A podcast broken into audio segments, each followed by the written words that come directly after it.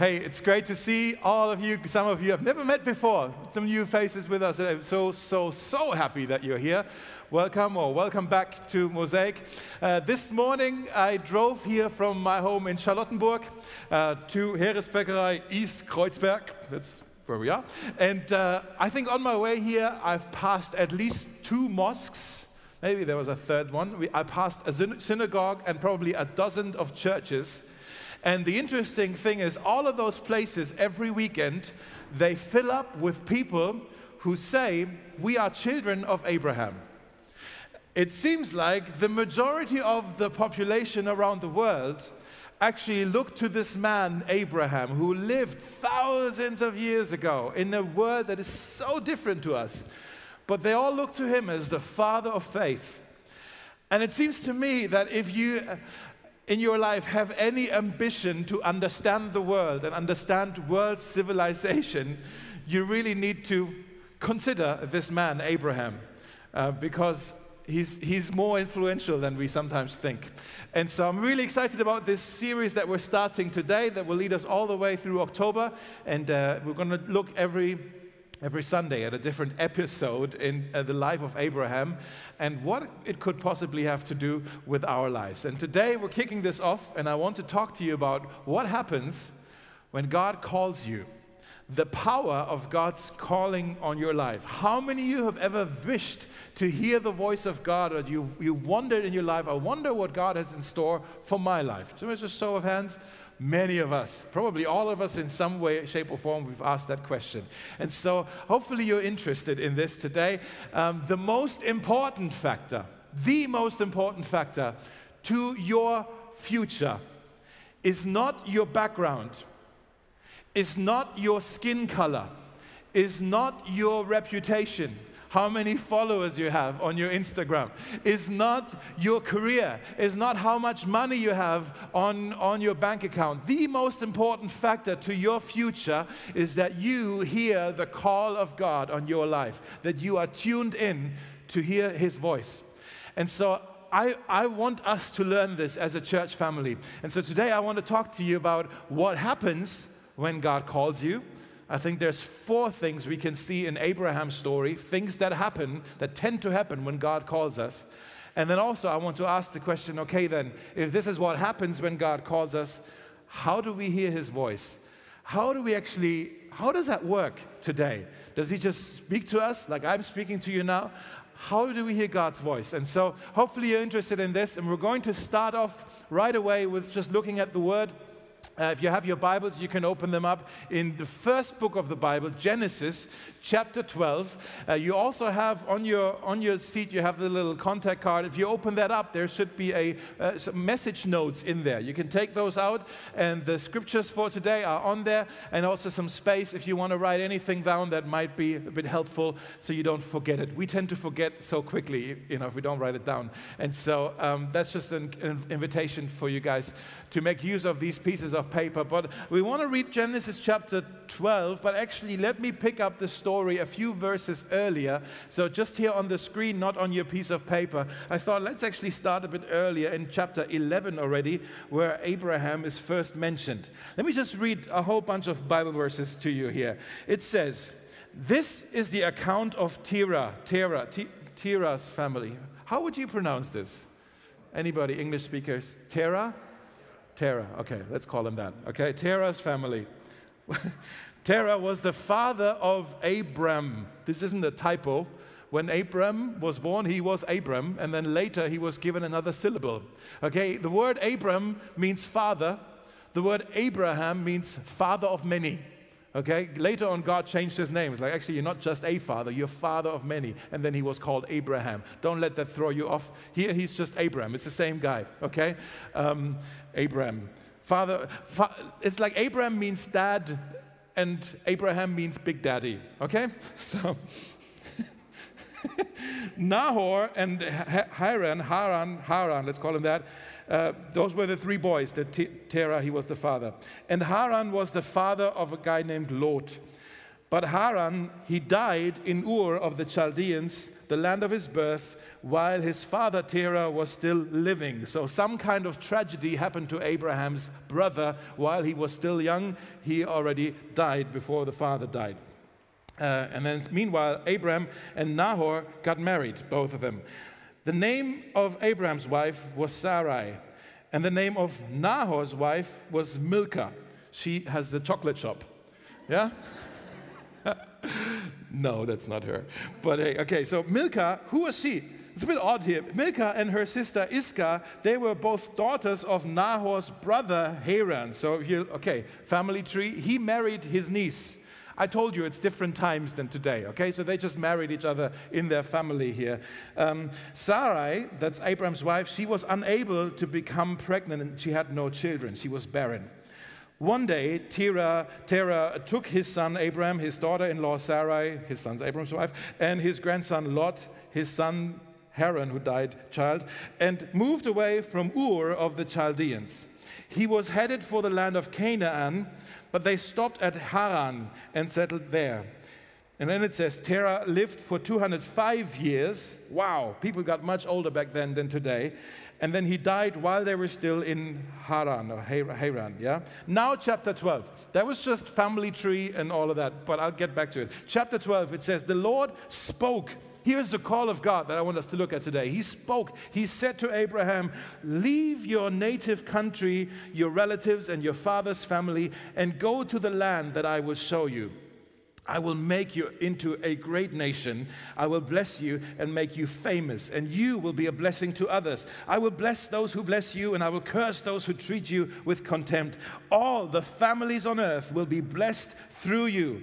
So Abraham departed as the Lord has instructed, and Lot, the, ne- the nephew, sorry, the nephew, he went with him. Abraham was 75 years old when this happened, when he left Haran. He took his wife Sarai as well, not just the nephew. Here's the nephew again, and also all his wealth, his livestock, and all the people he had taken into his household, all the slaves, everybody at Haran.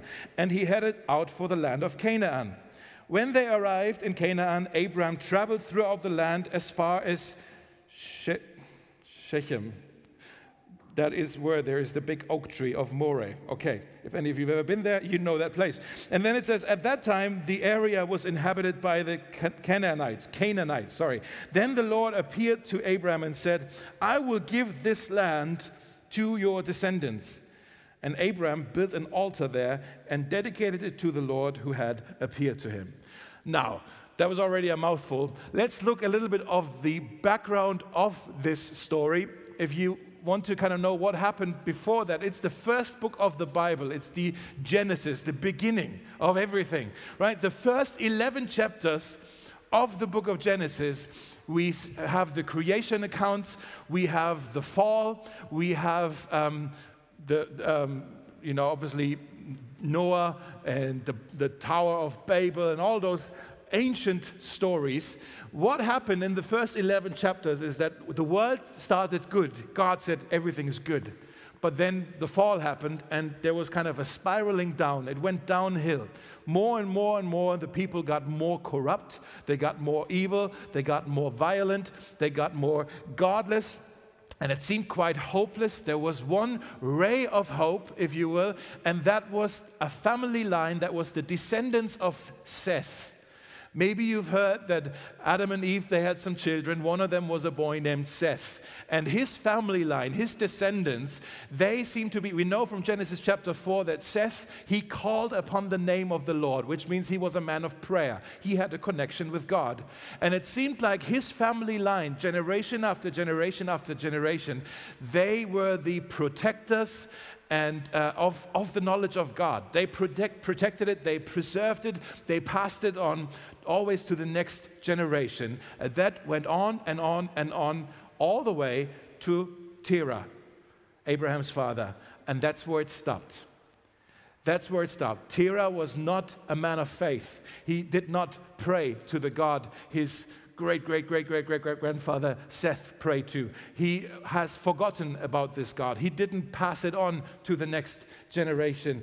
And so uh, we know this because, for one, his, his, his name means moon, and we know in the city of Ur that was the, was the capital of lunar worship, of moon worship. They prayed to the moon, and no doubt with his name, that's, that's what he did as well. We also know a bit more confirmation in the book Joshua. Uh, Joshua says to the people on, here on the screen, he says, Long ago, your ancestors, including Terah, the father of Abraham and Nahor, they lived beyond the uh, Euphrates River and they worshipped other gods. I want you to see what has happened here. In the first 11 chapters, all the way to this point now, spiritually, the last kind of candle had flickered out with, with Terah.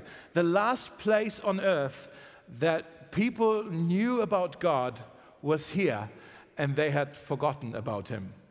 Not just spiritually, even biologically, this was going to be the end of the line because Sarai, she was barren. There wasn't going to be any descendants. This was the end of the line of Seth in many ways, right? And so it's, it's quite tragic. By the way, this is why. This is why I'm, I just, I just want to say this. I'm so excited that at Mosaic we have a great children's ministry. I just want to give a shout out to Linda and her team over there. Um, yes, yes, woo! Because what you guys are doing every week is you're investing in the next generation. You're instructing the next generation. You're telling them about God, about Jesus. The knowledge of God is always, even now, always one generation away from extinction. Think about this. If we don't tell the next generation, it's extinct if we just keep it to ourselves. The knowledge of God is always one generation away from extinction. And here it was really it, it, was really a dire situation because it was only one family left who would have known about God, and now even they had forgotten about Him. It seemed dire, but God intervened. God spoke. He stepped in. And so the first thing I want you to write down is what happens when God speaks. The first thing that happens is when God speaks, hope returns. Write this down on your piece of paper. When God speaks, hope returns. That's a good thing when God speaks. Even if what he has to say is uncomfortable, hope returns. There's, some, there's hope. We're not hopeless anymore. We know this was a turning point in the life of Abraham. Spiritually speaking, he had fallen asleep, right? And now God was waking him up. Abraham, wake up, right? Maybe you are also feeling tired. Maybe you, after the whole COVID and lockdown situation, you feel like maybe your passion had died a little bit. Maybe spiritually, your, your candle uh, is just a little flame and it's starting to flicker out. Maybe you are also feeling hopeless because of what's going on in your life. Maybe you're just feeling fatigued and tired.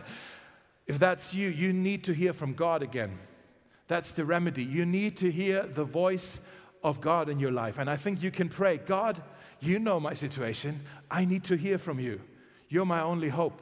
In fact, you can pray Psalm 119. Look here on the screen. Psalm 119 says, God, you are my hiding place and my shield. I hope in your word. I hope in your word, which means without your word, it's hopeless. Unless you speak, God, it's hopeless. God, I need to hear from you. That's a good realization. When things are hopeless, the voice of God, hope returns. The second thing you can also write down, based on what I already shared, is when God speaks, it's undeserved. When God speaks, it's undeserved. Abraham wasn't a godly man at this point. He wasn't, uh, he wasn't a good man, maybe even. He was not a religious man. He was not a faithful man, but God chose to speak to him anyways. That, my friends, is the grace of God undeserved favor from God is grace. Okay, when God speaks to you, it's not because you deserve it. I want to explain it this way a little illustration. Um, in our kitchen, in our home in Charlottenburg, we had, uh, there's a fly or a wasp or something, I'm going to kill it. Creation care, creation care, creation care. uh, uh, in our kitchen, I was just going to say, in our kitchen, uh, I, I wanted to open the window. I think I did it a bit too strong and the, the handle broke off okay? And I don't, I know a little bit with the screwdriver, but I couldn't fix this. I don't know how to fix this. And so I, I had a bit of a construction with our broom you know, just against the wall to close the window. And I said to Jenny, look, this is good enough. The window is closed, but she didn't want it. And so I had to call someone, right, who probably fixes our kitchen window because we're on the fifth floor and we have children in the house. And, you know, it's a bit scary. So, okay, uh, call someone. Of course, it took forever, but I didn't, I, like, I wanted to call someone who is qualified, who knows how to fix this window. So I didn't call uh, my barber right? I didn't call my bookkeeper. I didn't call my barista because they're as clueless as I am. I called someone who's qualified. I called the window fitter and he came and he fixed it in two minutes. It was quite embarrassing for me, but he fixed it like this, you know? You called me for this? Come on, you know, all right. All that to say is, we always call people who are qualified. God doesn't care so much about this. Maybe you want to write this down. God doesn't call the qualified, He qualifies those He calls. Let me say this again God doesn't call the qualified, He qualifies those who He calls. Okay, we see this with Abraham. He wasn't qualified, he was rather unqualified. Maybe he was even disqualified because of his lifestyle, but God calls him anyways. Yeah? Sometimes we ask this question okay, what must I do to earn favor with God so that God notices me? What must I do to earn a hearing with God? What must I do so He will pay some attention to me so then He also has a word for me? Or the flip side of this, sometimes we say, Man, I'm so religious. I'm so good. I'm, I'm in church every Sunday and I go to a small group and I even volunteer my time and I give money to charities. I'm God. I'm doing everything in the book, right? God, now you owe me. Now you need to speak to me as if we, we can qualify for it. You see what I'm saying? In the book of James, it says, God opposes the proud, but he gives grace, there it is, grace to the humble. Okay, so that's the second thing. It's first, it, hope returns. Second thing, it's undeserved. Thirdly, and you're not going to like this, when God speaks, get ready for change. Ugh, change again, Dave. When God speaks, get ready for change. And we don't like change. Can we be this honest? Change is scary. Change is uncertain. Change is uncomfortable. Change is painful. We know this right now. We feel this as a church family with all the changes. And I think many of us would say, yeah, they're good changes, but it's still painful to go through change because whenever there's change, there's loss. You have to let go of the old way of doing things. Whenever there's change, there's loss. Wherever there's loss, there's grief. Wherever there's grief, there's pain. So, change, you can't have any change if you're not willing to embrace some pain. Do you see what I'm saying? These, these are always connected. And so, change is, yeah, change sounds positive, but it's always, we, we all know this because COVID taught us it's always painful. For Abraham, he lived, we know he lived in the city of Ur, right? Which is in southeast Iraq today. And uh, he was called I think his family was called, it seems like the father was already called to move the family to be nomads and move to Canaan, which is modern day Israel, Lebanon, Jordan, that area, okay? And they were called to go there. And so they set off, they left Ur, they were ready for a change, but then they stopped halfway in a city called Haran. I looked it up. It's somewhere between um, Aleppo and what was the other town? Mosul. Okay, Aleppo in Syria, Mosul in Iraq. We know these two towns from the news, right? And in between there, in no man's land, there used to be a city called Haran. Uh, what they were doing there, that's further north. That's the Turkish border today. They were on their way there, and at some point they said, that, "Stop. That's enough change. My feet hurt already. I don't want to change anymore. I don't want to move anymore. This seems good. This seems right. Let's just stop here. Let's stay here." And uh, in Genesis chapter 12, then, the call of God uh, comes, comes to Abraham, and here's what he says Leave your native country, leave your relatives, leave your father's family, and you go to the land that I will show you. Literally, what it says here, if you translate this literally from the Old Hebrew, it says, Get thee out. get out. Get yourself out of that situation. Get yourself out of the world that you live in. And I'm sure Abraham, he, if he had a chance, maybe he spoke back to God and he says, Yeah, you know God, but you know my family, you know my dad. They didn't want to go any further. They really like it here in Haran. This is a good place for us. We seem to be flourishing. We have wealth, we have cattle, we have slaves. This is a good place for us. We don't want to change anymore. And God says, Well, then leave them behind and you go by yourself. Leave your relatives, leave it all behind. I'm calling you to Canaan.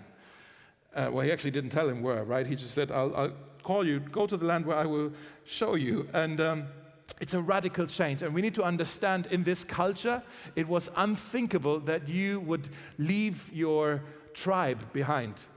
Like in our culture, this is kind of a sign of independence that you move out from home to move to a different city. Maybe that's why you came to Berlin. Yeah, I'm no longer living with my parents, right? Back then, it was a sign of, uh, of immaturity. Like, who, what are you doing? Why are you being rebellious? If you're mature, you stay with your tribe. And Abraham was being asked to leave the tribe behind. It's unthinkable for him. But what we need to understand, and I hope we'll see this again and again in the story of Abraham, Abraham was a submissive patriarch. That's almost an oxymoron if you think about it. that he was an, a submissive and an obedient patriarch. He didn't want to lord himself, he submitted to the lordship of God. When God calls you, it's almost always a call to surrender, to submit to him. And that's uncomfortable at times. God said to Abraham, Go to the land that I will show you. If I were Abraham, I would have said, Show me, show me on a map show me somewhere where you're going to send me, and then I can decide. Then I can make an informed decision whether I'm going to follow this call or not. Right? Show me where you want to send me, and then I'll decide. But that's not obeying God, that's just agreeing with God. That you're saying, Yeah, I like that plan too. It's also my plan. I always wanted to go there. You see what I'm saying? That's not obedience, that's agreeing with God. Abraham, he was a man of God, not because he was perfect, but he was a man of God because he learned to trust God with the uncertainties. He learned to be obedient to God. In Hebrews 11, it says uh, about God, look on the screen, it says, uh, it says about Abraham, excuse me, it says about Abraham, it was by faith, here's a trust thing, it was by faith that Abraham obeyed when God called him to leave home and go to another land. He went without knowing where he was going. We'll see this again and again and again that God calls Abraham to do things and Abraham doesn't even know all the details yet, but he does it anyways. Here we see, you know, Abraham says, uh, God says to Abraham, Go, go into the land. And Abraham would have said, You know, where are you going to send me? God says, I'll tell you later. Later on, God comes to Abraham and he says to him, You're going to have a son. Abraham goes, How? My wife's barren. I'm 75. This isn't going to happen anymore. I'll show you later. A bit after that, they actually had a son. God says to them, I want you to take your boy, climb up to the mountain, and sacrifice him on top of that mountain. Abraham goes, Why? God says, I'll show you later. And Abraham, again and again and again, he learned to trust God with the uncertainties in his life he didn't have a me first attitude. He always put his yes on the table. And I want to just t- share with you from my life. I'm in no way comparing myself to Abraham. Okay, so hear, hear me right. But I've learned in my life that when you obey God, you will not regret it later. I've never regretted following God, even with uncertainties, even with uncomfortable things, even with painful things. I've never regretted it. It was almost 20 years ago now that God got my attention and got a hold of me. I was in Kosovo at the time. Helping on a relief thing after the war had ended there. And God got my attention. And uh, He said, I want you to do this. I want you to serve people. I want you to minister for the rest of your life. That was a radical change for me because I had ambitions to become a musician not go into ministry. I wanted to become a musician.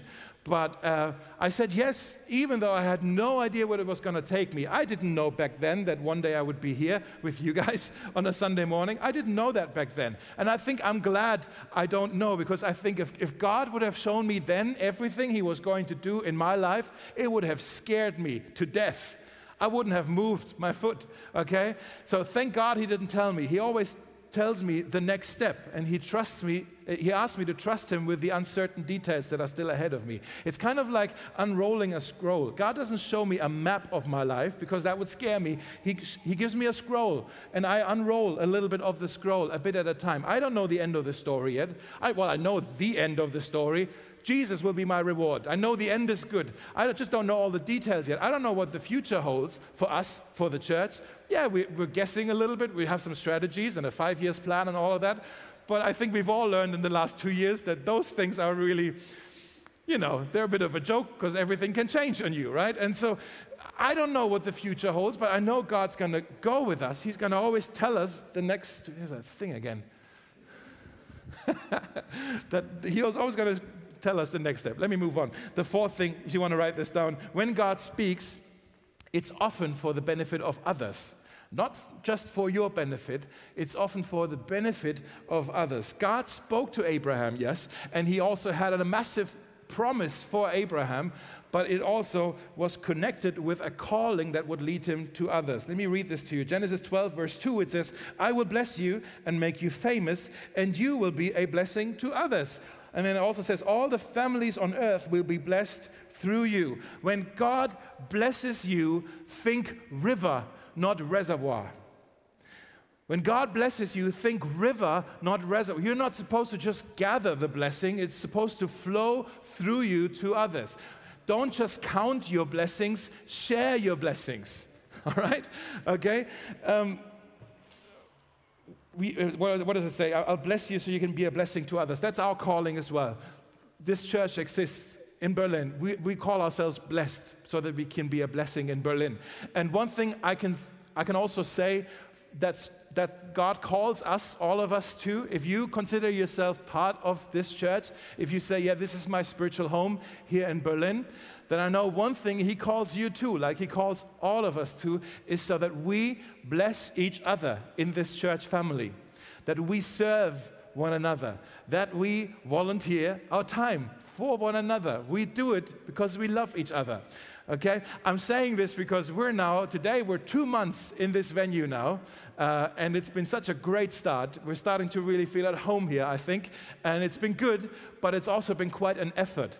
And we want to keep going. And I already can tell that we probably can't keep going as we are if the whole, let's just call it workload of Sundays is resting on just a few individual shoulders. And some people are starting to get a bit tired already uh, because the beginning, the enthusiasm is kind of dying off a little bit. And uh, we don't want anybody to burn out. We don't want to take our foot off the gas either. And so um, I just want to invite those of you who maybe haven't really found your place yet, hey, where can I be involved? There's loads of opportunities where you can also contribute to the ministry of this church and be a blessing to one another here in the church. So, whether that's on the welcome team, I know they, they, they need some more people kind of welcoming people when they come in, or tech team, or kitchen, or children's ministry, investing in the next generation. There's loads of different things that you can do, and you're so invited to this as well. Some of you may be thinking, but I just got here. I'm still maybe quite new to this church. Can I already get involved? Yes, you can. Yes, you can get involved, okay? That's what I just thought. This fits. I'll just say it now and uh, you heard it, and don't disappoint the Lord in that matter. okay, but uh, let me say, let me kind of try to land already a little bit. Um, with, um, with everything that's been said, maybe you're thinking, hey, I've, okay, if this is what happens when God speaks, how does God speak though? Maybe that's a question that's now burning on your minds. Like, okay, I understand this. When God speaks, things happen. But how do I hear Him speak? How does He speak to me? Because we know God speaks to us differently than we interact with each other. God doesn't speak to our ears, He speaks to our hearts. I've I've, I've never really heard God speak to my ears. I think it happened once and it was only like a second and then it was over and it was like, oh, is really exciting and then it was gone. So, but most, I, I feel like I hear God speak to me all the time, just not through my ears. He speaks to my heart in all kinds of different ways. So if you want to write this down, just very practically, this isn't really from the, from the story of Abraham, this is just kind of general wisdom on how do we hear God speak? And I know that's a question everyone keeps asking. The first way that God speaks to us is through His Word, through the Bible. There's a reason why we call this the Word of God. God speaks through this book. The Bible is a word, a book that encourages us, it directs us, it guides us, it corrects us, it comforts us, it builds us up. I would even say this if you don't hear from God, you're not spending a whole lot of time in this book.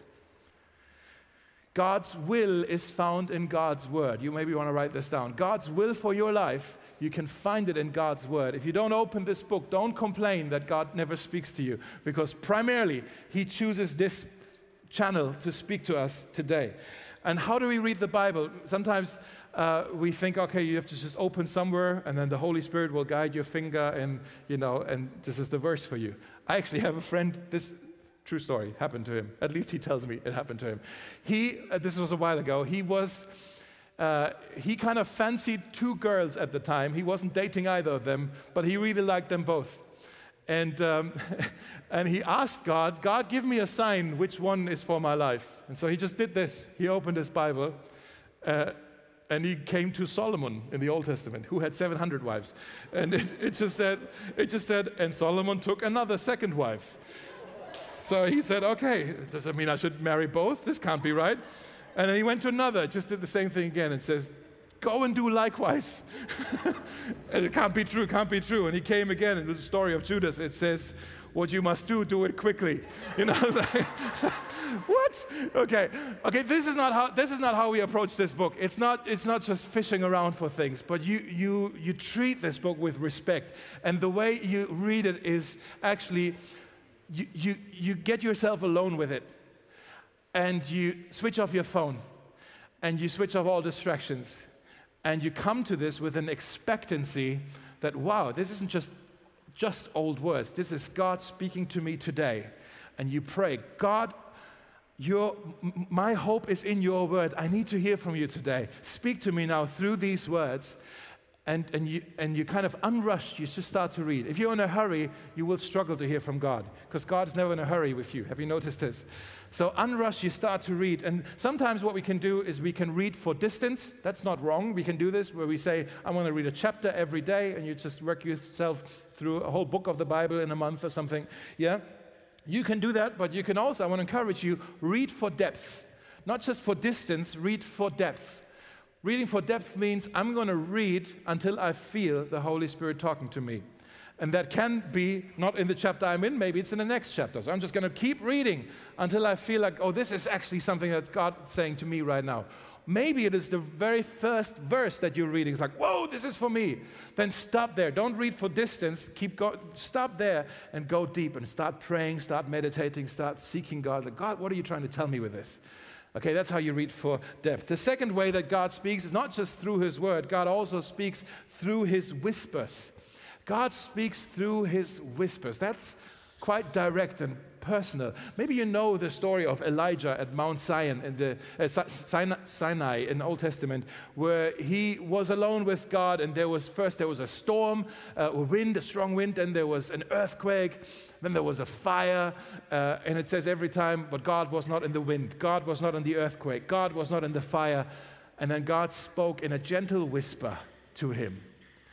I want you to get this the, the voice of God, the personal voice of God in your life, doesn't have to be spectacular. It's not always spectacular, it is always personal. God whispers because He's close to you.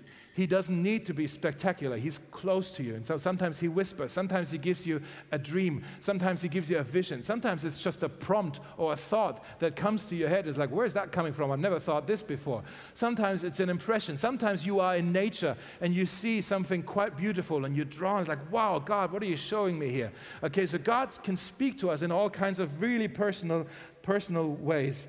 Um, and these things, it's good to test them you know, that we ask, okay, is what I'm thinking right now, what I think is from God, is it consistent with the Bible? Uh, so, consistency, you want to look for uh, confirmation. Is somebody else in my church family confirming this? You want to see, is it convicting or condemning? If it's convicting, it's the Holy Spirit. It is condemning, it's from, from the enemy, from Satan. We know the Bible says that Satan is an accuser, he loves to condemn us. The Holy Spirit isn't like, He likes to convict us of sin, but not in a condemning way. So here's how that works the, the Holy Spirit comes to you, and He would say something like, There's something, there's, there's sin in your life. That's not condemnation, that's conviction. There's sin in your life. The enemy comes with condemnation. He says, There's sin in your life, therefore you are worthless. He condemns you. Okay, so don't listen to that voice. And the more you listen to God, the more you are tuned in, the more you can fine tune and the more you figure out, okay, hey, this is actually how God speaks to me. Really exciting. Go on a journey, find out about that yourself. The third way God speaks is through His Word, through whispers. Thirdly, He speaks through other people as well, which is why you need to be in a church family. Maybe God speaks to you right now as I'm speaking. I don't know. Maybe He translates what I'm saying to your heart and you feel like, no, this isn't just Dave talking. I hear from God right now. I pray that happens. Um, I hope that happens. God sometimes speaks to us through a song that we, we sing. He speaks through us uh, through a friend, someone in your small group, through a child. God speaks to me through my children at times. It's quite, quite fascinating. And uh, that can be a random comment that someone says, and they're not even aware of it, or they come to you quite straight up and they say, Hey, I really feel God wants to encourage you with this right now. Or He wants to reflect this to you, or He wants to direct you with this right? And they come to you. And also these things, you need to test them. Uh, when my wife Jenny, before we got married, before I even knew her, there was a guy in her church who said to her, I think God told me to marry you. And Jenny, thank God, Jenny said, uh, he didn't tell me. Okay? Uh, so don't misuse the word of God to manipulate people, is what I'm saying. Okay? You have to be sure when you go up to someone like, hey, I really feel this is from God. Uh, don't let your agenda drive you there. The last thing, God speaks through circumstances. I want to say this has been so true in my life. I think mostly I hear God in this way that God speaks through circumstances, is how I ended up in Berlin. I think is how I ended up in this church as well. Through circumstances, through open doors that God opens, clearly opens, and also sometimes closed doors. Aren't you frustrated sometimes when doors are closing? Sometimes you need to thank God for the closed doors in your life because you were dating that door and you were about to walk through that door, but God closed that door, and you should thank God that you did not marry that person because now she married someone else. And the other day you saw on her Instagram what her life is like. It's like, wow, thank God I did not marry her. Okay, so, okay, so God directs us and He directs our steps, is what I'm saying. Um, I don't know how God spoke to Abraham. I know God speaks to every one of us in different ways. He knows the language of our heart. And so there isn't really a th- these are the five steps. This is how you hear God or whatever. But I know this God is not mute. God does not have, not, does not have a sore throat. God speaks today. I don't know if you have faith for this, but God speaks today, and I want to encourage you this week, today, this afternoon, right now, to, to ask Him, God, my hope is in your word. I need to hear from you. Speak to me. I'm going to read in this book. I want to hear from you. Speak to me through other people. I want to be attentive to what you're whispering as well. And I want to see the opportunities, the doors you're opening and closing as well. I want to hear you direct in my life because without it, it's hopeless in my life. What if God is more willing to talk to you than you are willing to listen to Him? Because you are so busy and so preoccupied and so crowded with so many noises. What if God is more willing to talk to you than you're willing to listen to Him? So I encourage you. The Bible says, uh, He who belongs to God hears the word of God. That's John 8. He who belongs to God hears the word of God. Um, uh, let me just close with this. One more thought as we go back to Abraham, um, very lastly. Some of you, you may have heard from God in your life quite clearly. Maybe you've received a promise from God or a specific calling from God, but for whatever reason, there is a delay. The promise happened, but it's not being fulfilled yet, and you're in the in between time. Welcome to the life of Abraham, because he got a massive promise in the beginning of his life, and some of it he saw come to completion and be fulfilled, but the, most of his most of the promise being given to him happened after he died. He didn't even see it in his own lifetime. So he always lived in this in between time, in the delay, which can be so frustrating. What do you do when you're waiting on a promise being fulfilled. When you hear from God, it's not yet happened. What do you do when you wait for the door to open, but the door hasn't opened yet, and you're just kind of standing around in the hallway? It's like, okay, what am I supposed to do now? Let's look at the last sentence that we read from the story here, verse 7. Abraham, he built an altar there and dedicated it to the Lord who had appeared to him. I think this is critical, what he did here. We shouldn't miss this. What did Abraham do? He chose to worship God. He chose to worship God. Worship will guard your heart from worry and bitterness. Worry is that you start to think, hey, what if God's not going to get this right? What if God gave me a promise that He can't deliver on? That's worry. Bitterness is, what if God has messed it up? What if God has forgotten about me? What if he's what if what if I heard wrong? You know, Worry and bitterness. The antidote to both of them is worship. And worship is also this altar that he built. I think he literally put rocks on top of each other. That's a reminder as well, because he would walk past that altar in the years to come. It's like, oh, yes, that's what happened. I think Abraham was smart. He knew my family, we tend to forget God. So I better remember this, what just happened here. I, uh, God just appeared to me. I want to remember this. I don't want to forget about this again because we tend to forget. And so he said, I want to remember this. I'm building this altar because what if next week, next month, next year, there's going to be challenges? Things will get difficult. What if at some point down the road, I'm going to start to doubt whether this whole thing ever happened? What if there's going to be a storm ahead of me and I will, it's just be clouded and I won't see anymore? I won't even see this altar anymore. I need to remember this. What if there's a storm that comes? Abraham smart. Never doubt in the storm what God has called you to on the shore. Never doubt in the, in the storm what God has called you to at the shore. Okay? Build an altar in your life. I don't know what that means. Maybe literally you have to build an altar. Maybe you just need to get a notebook where you start to write things down that God says to you. Some of you are writing today. Brilliant. Do that. I say, I want to remember this. Maybe you want to write a song. Maybe you want to do a painting. Maybe you need to get a tattoo of something that God says to you so you don't forget it. Okay? It's really important. So remember, hold on to the promises, to the calling of God in your life, like Abraham did, even when there's a delay. Let's pray together and then we're going to sing. And uh, if we just bow our heads, close, close our eyes, if, if you're sitting with us today, if you're here, you heard all of this, and maybe you're also saying, In my life, things seem quite hopeless right now. In my life, it seems like the fire in my heart has, has died, it's, it's almost out, uh, and I, I lost my passion. And there's all these changes in my life that I struggle to cope with, so many uncertainties. Maybe you need to hear from God. And maybe in your heart, you just want to pray right now God, I need to hear from you today. My hope is in your word. I'm desperate to hear your word. I know when you're going to speak, God, it is going to be undeserved. I haven't done anything that qualifies me today to hear from you, but I need to hear from you, even if, I, if I'm unqualified. I want to hear your voice. I want to hear from you because it says in your word, those who belong to you will hear your voice. Like the sheep hear the voice of the shepherd. And I want to hear from you today. And maybe you're also saying, I, um, I, I don't even know if I belong to this God yet. I've heard a lot about this God today. I don't even know if I belong to this God yet. And maybe you also just want to pray in your heart, Jesus, come into my life today. Come into my life today. I need direction in my life. I need someone who will guide the way. I need the way. I need you, Jesus, in my life uh, because I'm hopeless without you. So come into my life today, fill me, show me what it means to follow you, show me what it means um, to be a blessing to others. Save me from my circumstances, save me from myself. I want to follow you today in Jesus' name. Amen. Amen.